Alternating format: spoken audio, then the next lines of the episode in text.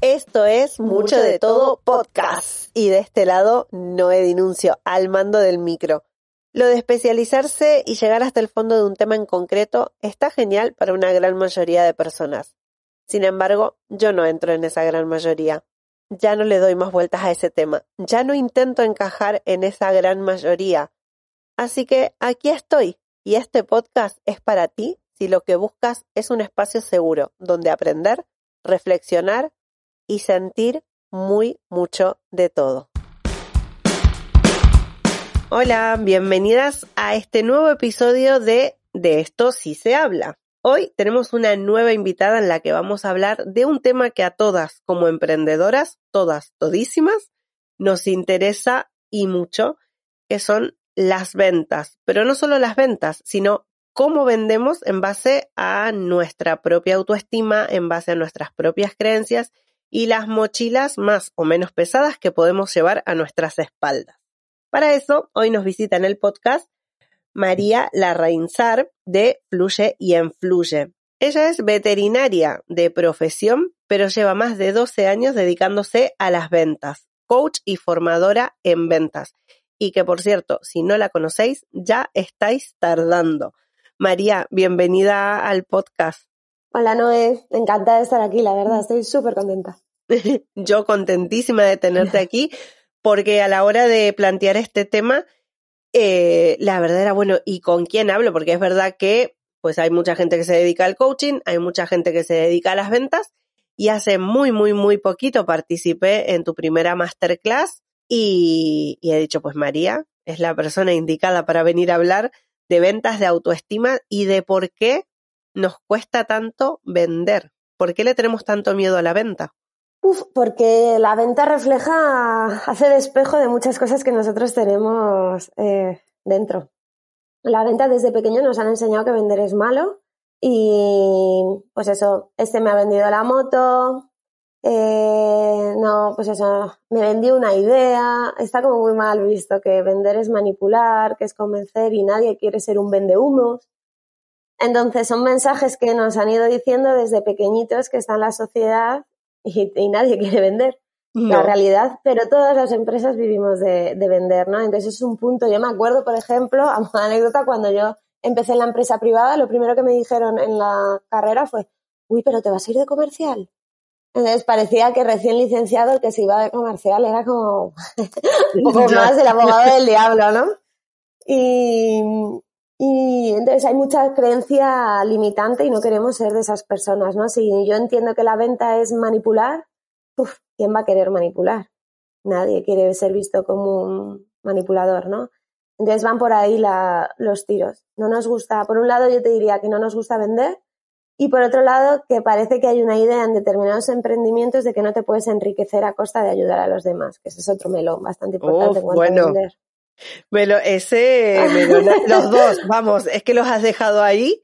Claro, yo pensaba que normalmente tenemos como esa idea del comercial, ¿no? El que va a golpear la puerta, que te interrumpe mientras estás mirando, ¿no? Yo me recuerdo cuando era chica, estaba con mi abuela, que te interrumpe mirando la novela, que se pone ahí, que si te vendo un libro, que si te vendo esto, que si te vendo lo otro.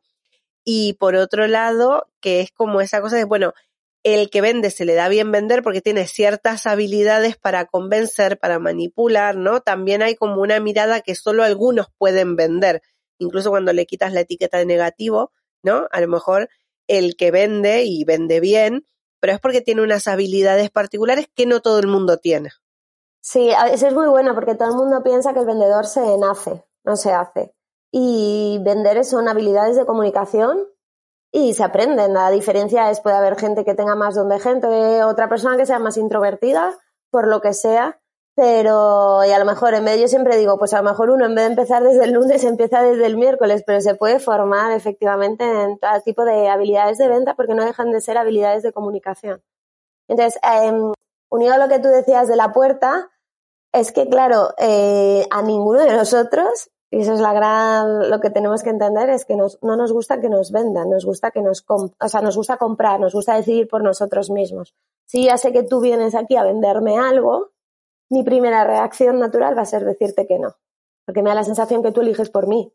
Esto solo hay que pensar, eh, oye, yo tengo ese perfil que dices tú, Joli, pues para amar las ventas yo odio literalmente ir a una perfumería o algo y que vengan a, ¿te puedo ayudar? Eh, porque tengo esa, no, a mí no me gusta, yo tengo la sensación, a mí me gusta ir más a mi lío, que nadie me atosigue y cuando ya tengo algo que preguntar, es que a lo mejor estoy pasando por ahí, ¿no? Y ya decido que quiero comprar, ahí sí que, así, ahí sí que pido ayuda. Pero el, yo soy, por ejemplo, un perfil que eso, que si veo que me estás intentando vender, no, no, no, eh, naturalmente a mí me sale como una barrera, a mí y al 90% de la, lo de que la se población. suele, lo que se suele conocer como venta fría, ¿no? Que Eso la es, gente venga la venga, fría. Que venga a ti alguien de golpe así, sin que tú hayas pedido nada y te intente vender algo. Eso es. Al mismo tiempo pensaba que hay un perfil comercial, ¿no? Que es lo que estamos hablando, pues gente que se dedica a la venta, alguien que su trabajo, su oficio, ya sea por cuenta ajena, por cuenta propia, eh, donde sea, pues su perfil es comercial y vende. ¿Qué pasa cuando un profesional, ¿no? Que a lo mejor trabajaba en marketing o en coaching o en terapia, pero bajo un paraguas de una empresa, de una firma, de pronto se enfrenta al emprendimiento y ya se da cuenta que ya no vale solo con su profesión, que ya no te vale el decir, pues yo hago tal cosa, sino que tienes que vender tus servicios. ¿Por qué da, da la sensación que da más miedo vender por ti misma que estar bajo un paraguas de empresa o firma? Bueno, eh, eh, aparece un síndrome del impostor bestial. Y entonces vemos cuando nosotros tenemos que defender nuestro bebé o vender nuestro proyecto, muchas veces interpretamos o el miedo a que nos digan que no es un miedo a nosotros mismos y a nuestro proyecto, cuando no, no tiene absolutamente nada que ver y, y nos ayudaría a todo el mundo separarlo, ¿no? Yo siempre digo, lo que pasa que esto es a base pues, de coaching y mucho trabajo, en realidad es una enorme ventaja que tú puedas vender algo que tú has diseñado, porque está, lo has creado tú desde cero, sabes cuáles son los beneficios, sabes todo el trabajo que hay detrás, todo el esfuerzo, todo lo que has tenido que hacer para llegar hasta ahí. Si ahora mismo tú tuvieras que vender, que me lo invento, desde gomas, bolis o cualquier otra cosa, a ti te da igual eso porque no sabes lo que hay detrás. eh, lo ha construido la familia no sé quién en el año no sé cuántos y te ha tocado vender tornillos. Pero a ti realmente no tienes ningún vínculo emocional y compramos por emoción. Cuando tú sientes que lo que tienes entre las manos es un proyecto tan, eso se transmite cuando tú, ves a alguien enamorado de su proyecto. Entonces en realidad es una ventaja que, vende, que vendamos algo nuestro, diseñado por nosotros. ¿Qué pasa? Pues que lo vemos desde el síndrome del impostor de quién me va a comprar a mí, es que me van a decir que no, quién va a pagar por esto, quién soy yo, si acabo de empezar, un montón de síndrome del impostor que aparece ahí, ahí, ahí y hace que no nos merezcamos la venta o que creamos que no nos merecemos la venta y entonces se lleve el proceso todo mucho más opaco, ¿no? De una manera sin disfrute y casi por obligación. Total. Es que esa sensación de eh, al final, cuando tú estás en una empresa, hagas lo que hagas, pues tu trabajo es reconocido, por así decirlo, entre comillas, pues por el jefe de turno o por el compañero que tienes al lado o por parte de tu equipo. Ahora, cuando tú tienes que poner tu trabajo en valor por sí mismo y venderlo por ti mismo, porque a la hora de productos y a la hora de servicios es verdad que lo que tú dices, ¿no? Nadie conoce mejor que tú lo que tú estás creando. O sea, qué mejor manera de vender que algo que tú lo sabes de pe a pa, como quien dice, ¿no? Mm. Sin embargo, nos cuesta un montón ese momento de exponernos a cómprame, ¿no? Pero por- porque por un lado, lo que te digo, pensamos que estamos haciendo algo mal al de enfrente, porque básicamente vender es malo, y entonces, ¿cómo voy a ir yo? Yo siempre pongo el ejemplo de recomendar a lo mejor un restaurante o algo, ¿no? Si, mm, imagínate que hay un restaurante donde vives tú, voy yo a verte, jo, pues come aquí, es genial, te van a tratar estupendo. Ahora, si yo te digo que ese restaurante fuera de tu hermana, ¿lo recomendarías igual? Entra como ese miedo, ¿no? De, claro, y si luego no le gusta y pensará que la recomendé porque es... Y es el mismo restaurante, el mismo tal, lo único que cambia es que tú tienes un apego. Y entonces cuando tienes un apego, te da cosa recomendarlo. Pero con más razón deberías, porque tú conoces a tu hermana, sabes el amor que pone eh, detrás, te quiero decir con más refuerzo y te van a tratar como una reina. Me parece como que te da más cosilla, ¿no? Pues esto es un poco, un poco lo mismo, pero desde el punto de vista de, de características, de, de sí, de, de emocionalidad, es mucho más fácil vender algo tuyo que de otra persona. Muchísimo más. Qué curioso eso, porque es verdad que, como quien dice, ¿no? En una charla de amigas, quizás tú hablas de tu proyecto con pasión, con ilusión, con, ¿no? Con emoción de lo que estás contando, de cómo, de cómo disfrutas de lo que haces. Y eso no se refleja luego cuando ya no estamos en nuestro, en un círculo amigo, por así decirlo, en un círculo en el que estamos cómodos, sino que cuando toca hacerlo de puertas para afuera, ya toda esa pasión y toda esa emoción se queda un poco así como, ay, ¿por qué?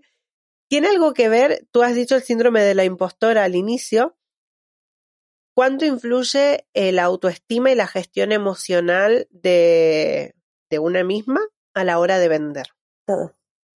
Todo. Eh, bueno, yo siempre digo, para vender hay que creer. Es, es, es la base.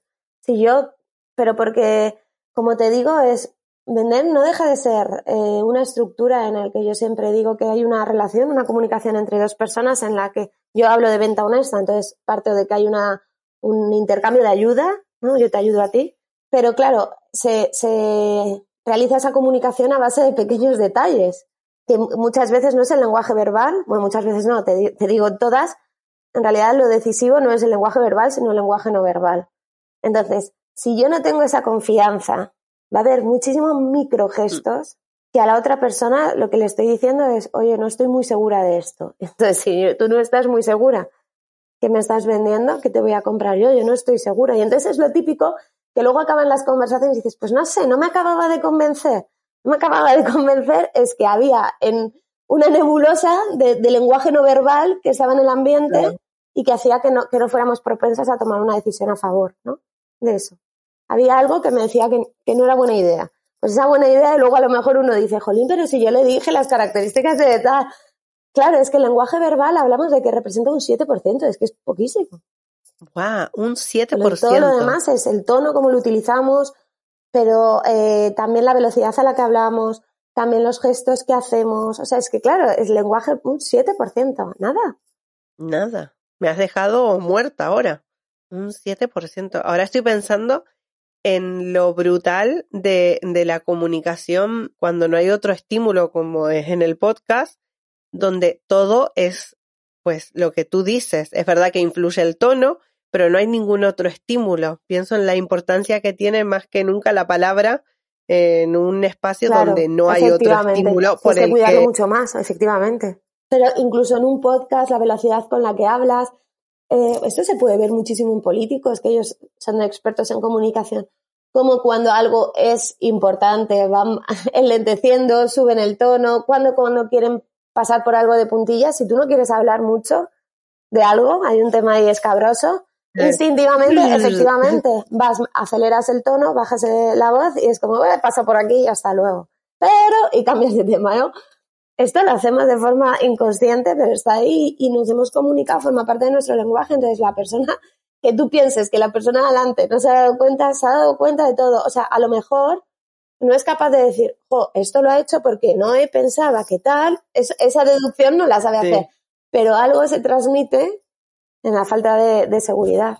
Influye también a la hora de que tengamos miedo de vender esta como creencia que si tenemos demasiada seguridad o si demostramos demasiada seguridad ya queda como arrogante o choca y da más sensación de me están vendiendo la moto. O sea, también hay como esa cuestión de cómo nivelo el autoestima. O sea, supongamos que ya tengo la autoestima trabajada y la gestión emocional, entonces, vale, estoy segura de mí misma, creo en mi proyecto.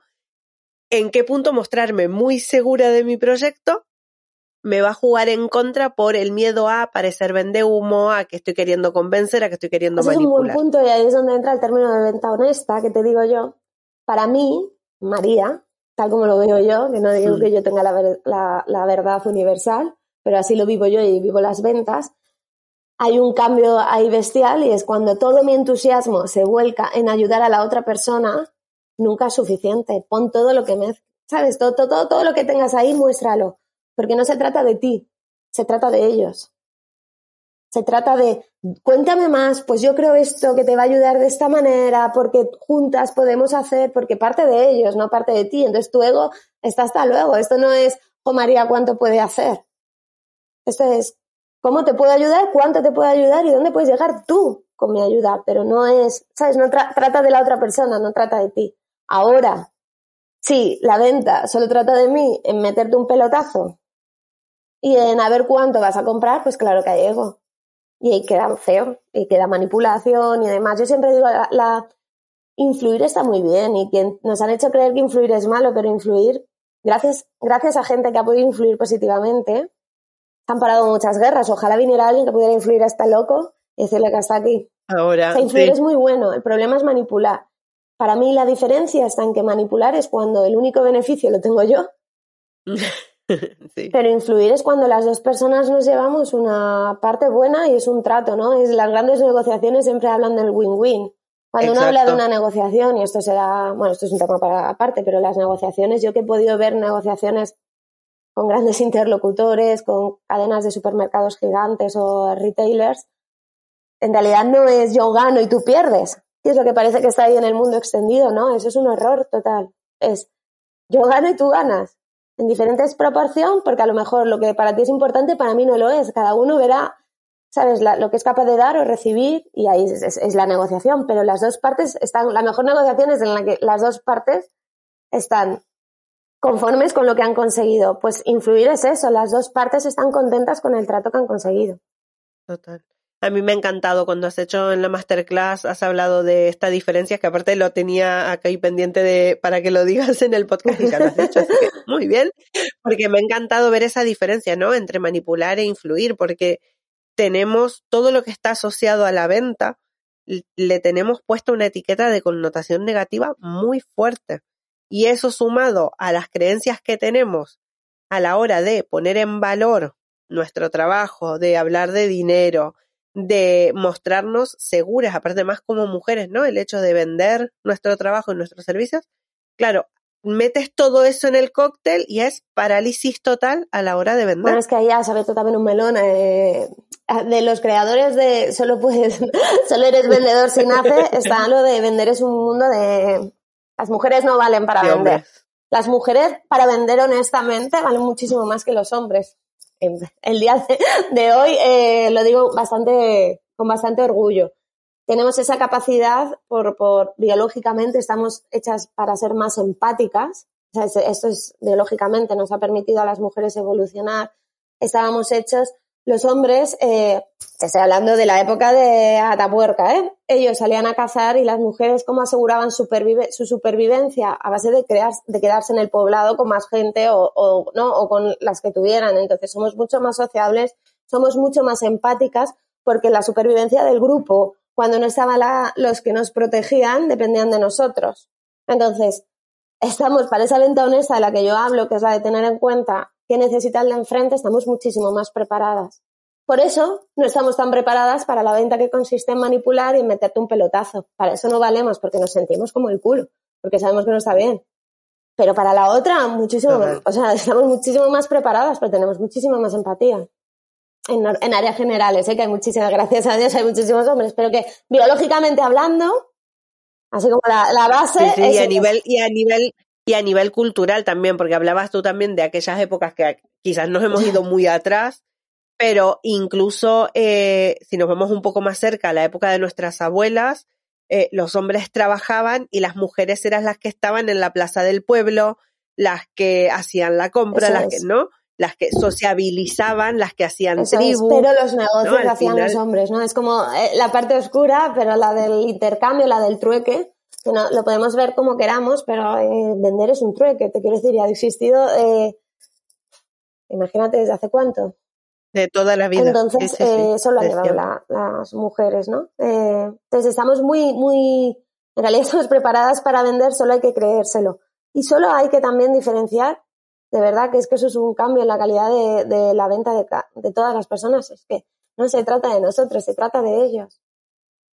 Si yo tengo esto claro, uno, no pienso que me van a estar juzgando todo el rato ni a mí ni a mi proyecto. Dos, mi venta es honesta. Es decir, porque yo lo que quiero es ayudarte. No se trata de mí, se trata de ti. Dime, cuéntame. Entonces la escucha es mucho más activa. Te pregunto para entender, no te pregunto para vender. Te pregunto para entender si te puedo ayudar o no. Es, es, cambia la película totalmente. Totalmente.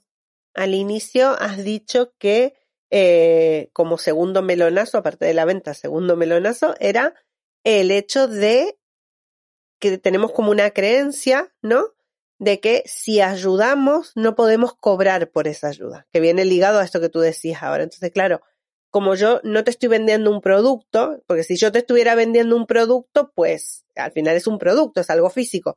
Pero como lo que te estoy vendiendo es mi ayuda, o sea, el servicio o el intercambio pasa por lo que yo puedo hacer por ti, como yo puedo ayudarte a ti, nos cuesta el quíntuple poner un precio y venderlo. Sí, no, y vamos, esto también yo lo tengo en mis, mis, o sea, mi programa lo podría vender a mucho más y no lo vendo porque no, o sea, porque yo también tengo mis creencias, ¿eh? eh pero sí que hay un punto ahí, por un lado está el, pensamos que enriquecerse está mal, o sea, hay que, hay que hacer un trabajo muy bueno con la relación que tenemos con el dinero.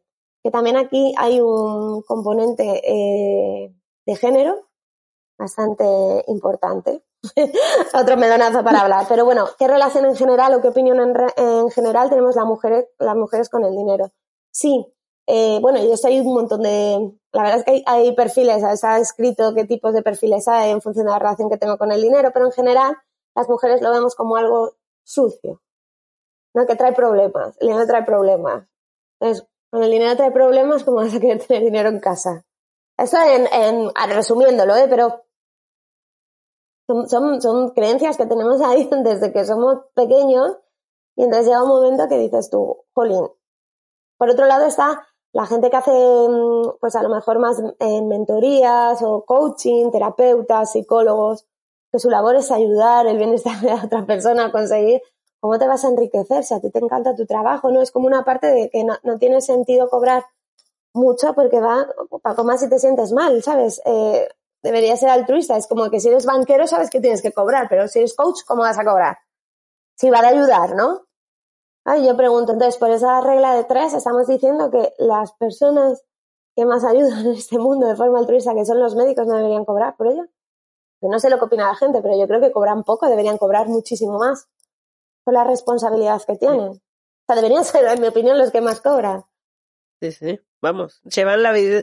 Nadie mejor que ellos que tienen la vida de las personas en sus manos. Entonces es eso, el, el, yo creo que tienes que poner un precio justo eh, con el que tú te sientas cómoda, pero con el que tú te sientas cómoda de verdad. O sea, es decir, no con el que se sienta cómodo tu síndrome del impostor. No el que yo piense quién va a pagar por esto. No. estas son mis horas. Eh, esto es lo que me ha llevado a llegar hasta aquí. Esto es lo que tiene el programa. Cuántos meses, no sé, pienso en mi, en mi este, pero haces tu escala de precios y luego dices cuánto necesito, pues lo que quieras, sacarle, cuánto, cuánto quiero sacarle.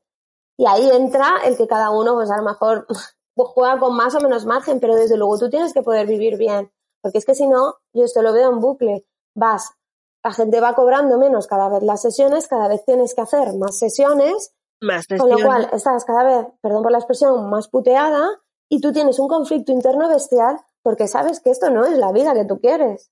O sea, tú dentro sabes que esto no va a ningún lado. Entras en el bucle este del que, del que yo hablaba también en las píldoras, de estoy cada vez haciendo más, necesito cada vez más clientes porque lo que no tengo es rentabilidad, pero no tengo rentabilidad porque me cuesta venderme y porque me cuesta poner precios justos porque tengo una mochila de creencias que hacen que al final quiero salir de la rueda, ¿no? Al final uno quiere salir de la rueda de trabajar por cuenta ajena, tener un, buscar la libertad, la flexibilidad, conciliar, etcétera, etcétera, etcétera, pero luego nos ponemos a emprender y entramos en otra rueda. No será la misma, pero entramos en otra en la que... Pues estás peor, porque ya no tienes... No, y estás peor porque donde más te pesa esa rueda es que es en ti, en tu autoestima, porque claro, si entonces cada vez tengo que hacer más, entonces me he equivocado, no tendría que haber aprendido o no valgo para esto. Eso es. ¿Y qué van a pensar los demás? Y porque esto me entraba mucho, ¿no? Generalmente, ahora yo creo que está cambiando, pero si tú le preguntas a mi madre cuando acabe la carrera, me dijo, posita, hija. No, hay en España hay mucha cultura de, de sacarte la plaza para toda la vida. Entonces, claro, el decir, bueno, y ahora voy a llegar yo con el rabo entre las piernas que me estoy planteando, no puedes hablar con nadie, te lo comes tú sola. Entonces es, es Sí, sí, sí. Es muy complicado es, y es un infierno. Entonces yo, a la gente simplemente hay que explicarle eh, el valor que tiene. Es decir, no es esto cuesta esto y tal, no, esto, esto vale esto y, y vale esto porque yo te aseguro la promesa, ¿no? Que te voy a ayudar en esto, porque no se trata de que la gente me pague a mí, María, no. Es que yo te voy a ayudar y esto tiene un valor. Entonces, ¿cuánto? no sé, todos hemos ido a algún curso, si ponemos que ha valido una pasta y a lo mejor no merecía tanto la pena, hemos dicho, joder, pues, y otro curso, eso es, que dices tú, jo, hubiera pagado ocho mil veces más, ¿qué diferencia hay?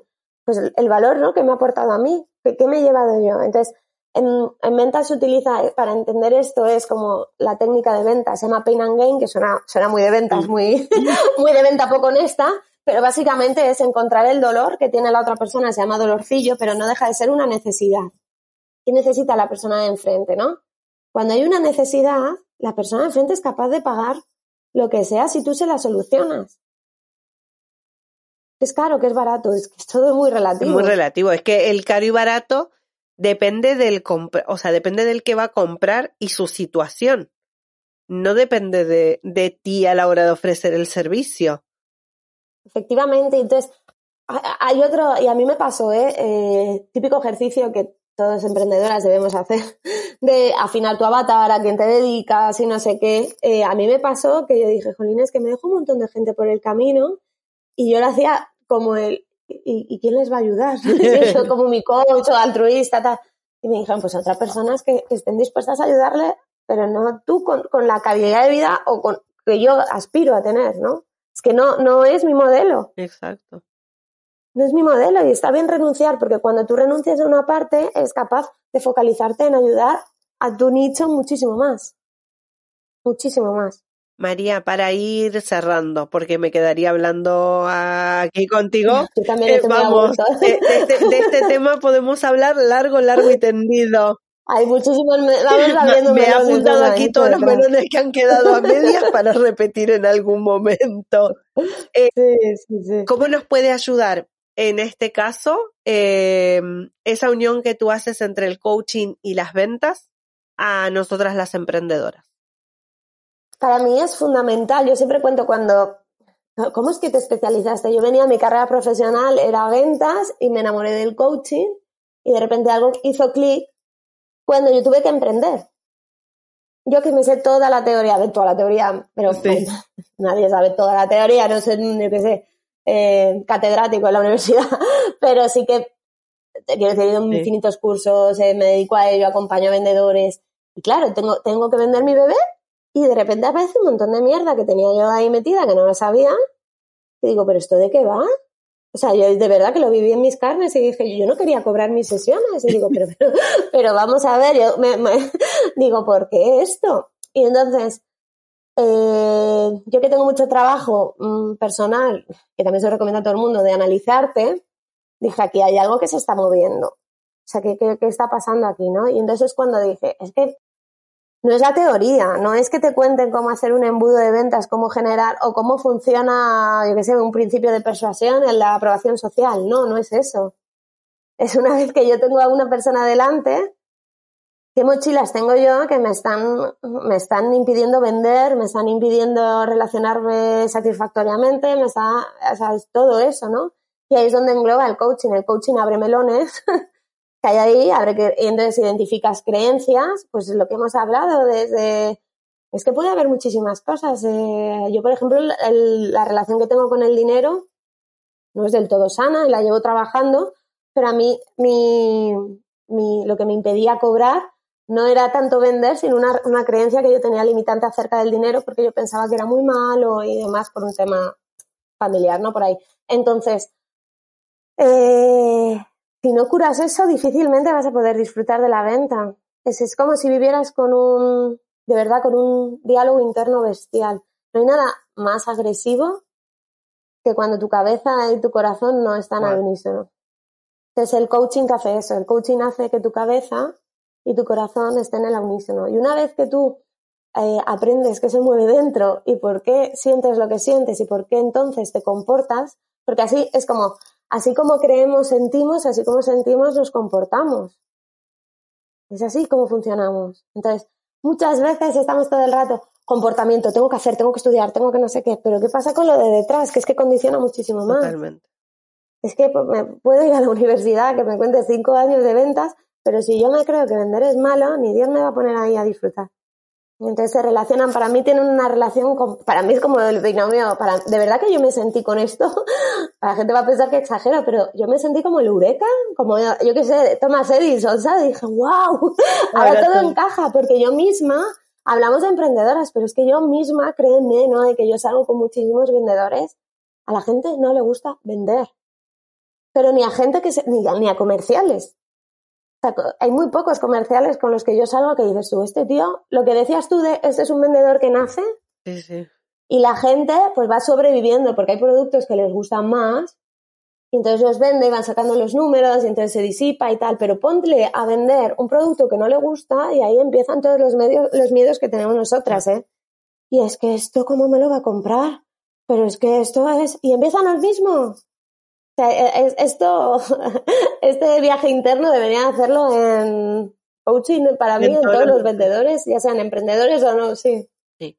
Y aparte que se transmite, yo ya lo viví el día que asistí a la masterclass, que fue como en plan, eh, madre mía, la pasión con la que transmiten las ventas y yo estoy segurísima que en el podcast también lo van a, yo porque te estoy viendo mientras grabamos, entonces lo vuelvo, es que es ese, mm, ese mensaje que te llega, ¿sabes? Cuando las personas hablan desde ese lugar de me encanta lo que hago, o sea, realmente me encanta lo que hago y creo en lo que hago y se transmite, o sea, se transmite.